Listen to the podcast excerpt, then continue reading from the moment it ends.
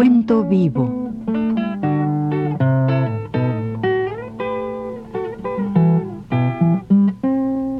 Mis décadas.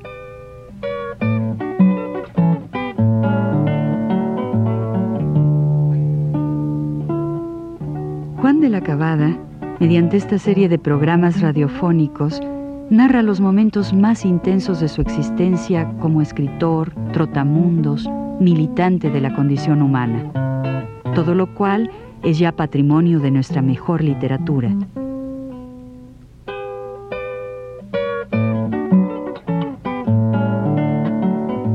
Con ustedes, Juan de la Cabada.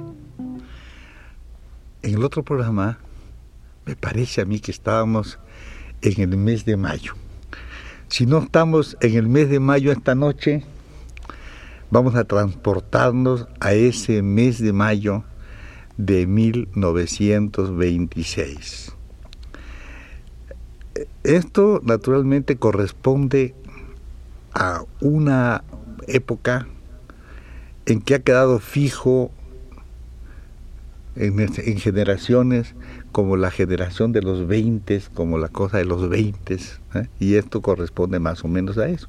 No quiere decir que antes no hubiera tenido, este, bueno, amores de esta clase, pero esto es significativo porque me puedo acordar exactamente de la fecha, de, decimos, por la institución de esa cosa que se llama, digamos, el cierre de los sábados, que ya se llama Semana Inglesa, se instituye, Semana Inglesa, no había antes, están trabajando los sábados todo el día, pues se instituye eso, y se instituye un poco antes esa cosa que la venta, que todavía hay muchas más ventas, porque hay el día del no sé qué, pero el Día de las Madres es una cosa de venta de los ricos que hacen una venta, los comerciantes, y todo, ya está instituido esa cosa de la, los americanos, ¿verdad? el Día de la Madre, y que se ha seguido ahora, todo el mundo lo celebra. Pues bien, por eso que es que me acuerdo de eso.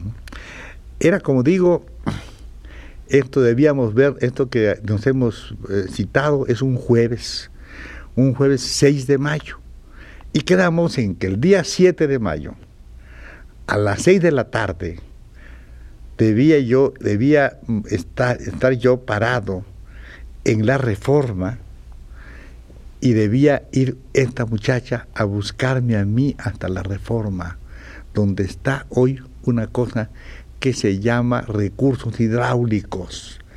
Allí abajo está una cosa que se llamaba Café Colón, muy, muy, muy famoso, vamos, en las, en las crónicas mexicanas del tiempo, antes y, después, un poco más de tiempo después, el Café de Colón. Luego voy a contar cómo es esto, el Café Colón y todo. Bueno, pero resultó que, como dicen, el hombre propone y Dios dispone. Y el Dios que disponía era don Carlos, nada menos del patrón, y que me dice, vamos a hacer los cálculos esta noche. Digo, ahí está, en la tarde, después del trabajo.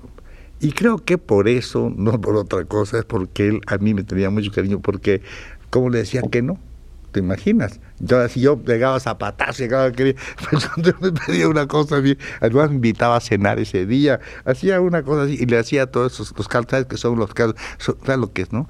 Ustedes lo saben, es un libro, es un papel así, un libro grandísimo, así como de un metro, donde se van poniendo todas estas cosas y se discuten los, precios de, la, de los caria y, del becerro y de todas las pieles y, y de todo, y se va poniendo, y se calcula, como dije, todo, porque hasta el impuesto le cobran hasta la, Coca-Cola, no había Coca-Cola, pero lo que se tomaba el patrón también se incluye y el, el pueblo paga todo lo que sea, porque para eso es pagador. Bueno, entonces Claro, me dijo esto y ya me amoló este, ¿verdad? Pues me quedé así, pues ni modo. Y eso a la hora de salir, que a las cinco y media debía salir para estar ahí, ya me estaba yo con mi gabardía, porque yo sabía entonces gabardía era un chico de esos tontos, me ponía mucha corbata y pues así, ¿verdad?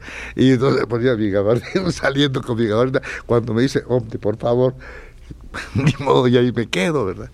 Bueno, entonces el viernes día 7, pues ya esta chica, ¿no? Y estaba furiosa me dice, ¿qué es eso? ¿Qué me has hecho? Que no sé cuánto. Le digo, no, mira, le expliqué.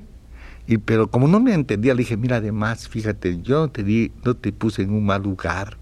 Sería muy triste si yo tuviera dado una cita en un lugar así feo, pero la reforma está muy bonita, le decía, es ahora, y, tú, este, tú podías salir de tu casa, ¿verdad? Porque esta chica salía de su casa y tenía que estar a las 10 en su casa, tenía que, era, era época así, ella no podía estar después de las 10, claro. Digo, bueno, se rió un poco, le digo, pero ¿qué dices mañana? que es? Mañana es sábado, yo tengo toda la tarde. Mañana, me dice ya, pero mañana a las 5, ¿eh? Pero no, ya, sí, hombre, ¿cómo no? Ya no a las 6, sino a las 5. Y pues está bien, ¿no? Pero no ella, dice que. Entonces, ¿dónde? Le decía porque esta era la, esta, donde vivía, era una calle que se llama la calle de Uruguay.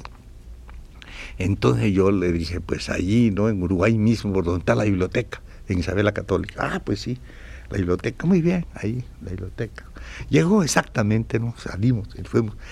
Eh, porque era muy alegre todo esto y, a mí me interesaba, y yo siempre lo he hecho, yo puedo decir que siempre he tenido esta suerte, ¿no? Casi todas las muchachas que yo he conocido en mi vida que han sido muy espléndidas, muy buenas, de veras, es la pura verdad, tengo que decir un homenaje, y me llevo con ellas, con ellas me seguí llevando después para contar la historia larga de ella, porque es larga. Entonces, este salimos y pero seguimos caminando por ahí nos fuimos por 16 de septiembre y en una en una relojería se detuvo y me dice me dice este oye Juanito espérame aquí me dice cómo te espero dice sí tengo que comprar un regalo para mi mamá. Mañana es domingo y está cerrado y el día 10 es lunes. Por eso digo ya sábado 8 jueves 6, viernes que no pude 7, sábado 8, lo llevo muy presente, ¿verdad? Entonces me dice, y yo por la cosa, entonces yo soy un poco así, no creas que soy tan tonto, porque sí estoy, pero resulta que realmente me, pienso algunas cosas que no son, soy, que soy malvado, ¿no? Bueno, dije, esta quiere que le pague adelantado. esta cosa pensé yo muy mal y dije, usted a él le regalo la cosa para su mamá, pero ella le digo, yo entonces no, tú no entras, por favor. Digo, pero ¿cómo no? No entro entonces. Y si yo quiero comprarlo, yo quiero pagarlo. No quiero que tú te... Compré un relojito para su mamá y ya me quedé yo fuera, muy triste afuera. Entonces ella salió, lo compró, lo metió, lo guardó en su estuchito y ya, ya se fue muy planteado porque ya cumplía con su mamá, ¿no? Porque esas cosas son así. Eh, por el lado está el diablo y por el lado está Dios, ¿no? Entonces, es así. La gente cree, no creas tú que no. Y hasta uno mismo hace cosas así también, de que se compensan las cosas, ¿no? Entonces ella, pues, este, nos fuimos caminando. Había entonces un lugar allí en ese, en ese sitio, en la calle Las Artes, en esa cuchilla, que donde está ahora ese sitio que se llama Recursos Hidráulicos, abajo estaba lo que se llamó el salón, el, el, el, este, el, ¿cómo se llama esto? El este que acabo de nombrar ahorita, que hay ahorita otro lugar allá. Y así, este, el, ¿cómo se llama esto, hombre? Lo acabo de decir. Bueno, la, y allí estaba el, este, donde hubo muchas cosas, iba mucho huerta antiguamente. Allá es un lugar que en la crónica figura con, con mucha, con mucha, este, con mucho nombre. El Café Colón se llamaba. Ahí estaba el Café Colón. Bueno, ahí hay una estatua que ustedes saben allá, enfrente, Colón precisamente, el café acá hay. Y así de este lado ¿verdad? En esta parte de la cuchilla, aquí estaba un hotel. Precioso porque era un hotel misteriosísimo. Se conoce que algunas señoras de Polendas, como uno no cree sino en estas cosas de... Y sabe además que las señoras de Polendas son bastante de ligeras de cascos a veces. Pues estas se meten allí, ¿comprendes? Y de este lado de aquí había varias, varias este, este, dulcerías. Se conoce que todo está ligado, ¿ves? Dulcerías donde venden jerez y bebidas y todo eso, ¿no? Entonces, si la gente entra aquí y todo está comunicado, entonces, si viene el marido, si viene el marido, ¿verdad? Si viene el marido, pues esta, esta, esta persona puede salir por las artes, puede salir por la reforma entendiste? O puede salir por otra calle que se, donde, donde hay un, una cosa que se llama ahora la fragua. Puede salir por todas esas. Es un lugar muy estratégico para, para este, despistar a cualquiera, ¿me entiendes? De manera que ahí fuimos, nos íbamos siempre ahí, ¿verdad? Entras, nada, nada. Pum, pum, pum. De repente te presenta un ángel divino y abre las puertas. Es todo, es muy bonito ahí. Era, ¿no? entonces con esta cosa, pues, eh, eh, muchas veces, naturalmente, que tenía esta alegría yo siempre, ¿verdad? Con ella, pero lo que no podía tener yo era evidentemente, evidentemente lo que no podía tener, era la idea que nunca he podido tener. Ya ahora yo vivo con la gente, pero lo que nunca he podido tener es la idea de vivir exactamente toda mi vida con una persona, ¿no? Es decir, lo que es el matrimonio real, ¿no? Entonces ella me contaba de gente, me decía, por ejemplo, un mayor Pedro González que la asediaba. Y yo feliz la levantaba, pero cásate con él, ya cásate con él, que yo sabía que conmigo era imposible. Y no sé si a ella, yo ahora lo entiendo, que soy, porque yo era bruto, ahorita entiendo que quién sabe no la, no la, no la lastimaría, algo así, pero ella se reía también, y yo también le decía, nada más tú dime dónde vas a vivir, eh, porque le decía yo, pero por lo demás me daba mucha, mucha alegría. Luego me contaba de un industrial que también estaba enamorado de ella. Y yo también le decía, pero tú no sabes qué es industrial. ¿Qué le decía? Que cuando tú pasas, él te conoce. Digo, ah, me conoce. Sí, ¿qué hace? Porque tenía negocios de eso. Dice, agarra unas tijeras y dice que te va a matar. Dice, ah, yo me daba mucha risa porque con unas tijeras, morir con unas tijeras es divertidísimo. Dice, ¿qué me va a hacer? Dijo unas tijeras y eso me ponía yo de la risa.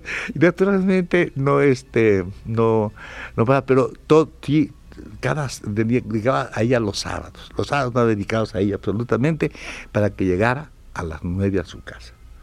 A las nueve y media, diez, porque antes de las diez no, había la puerta, no se podía. Entonces ahí, muy bien, adiós, adiós, muy tranquilo.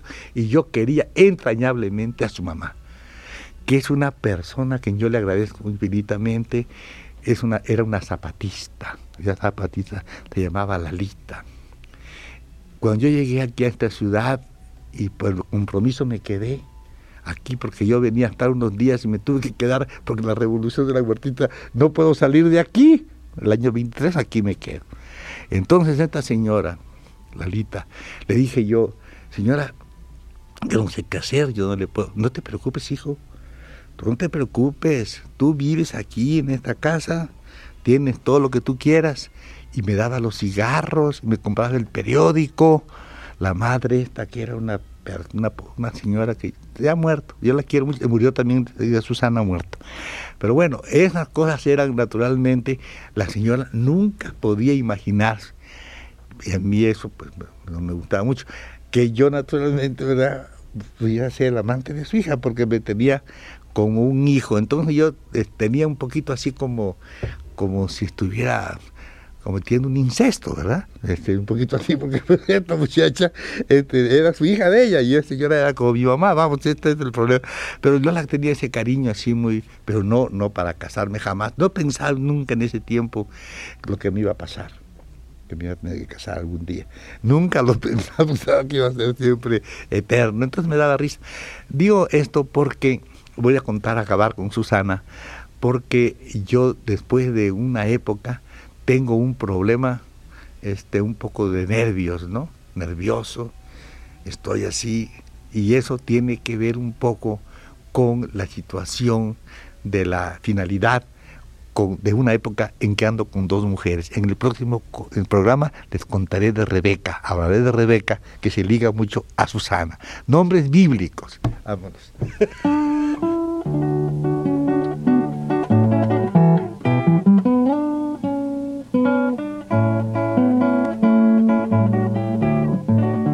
Universidad presentó Recuento Vivo.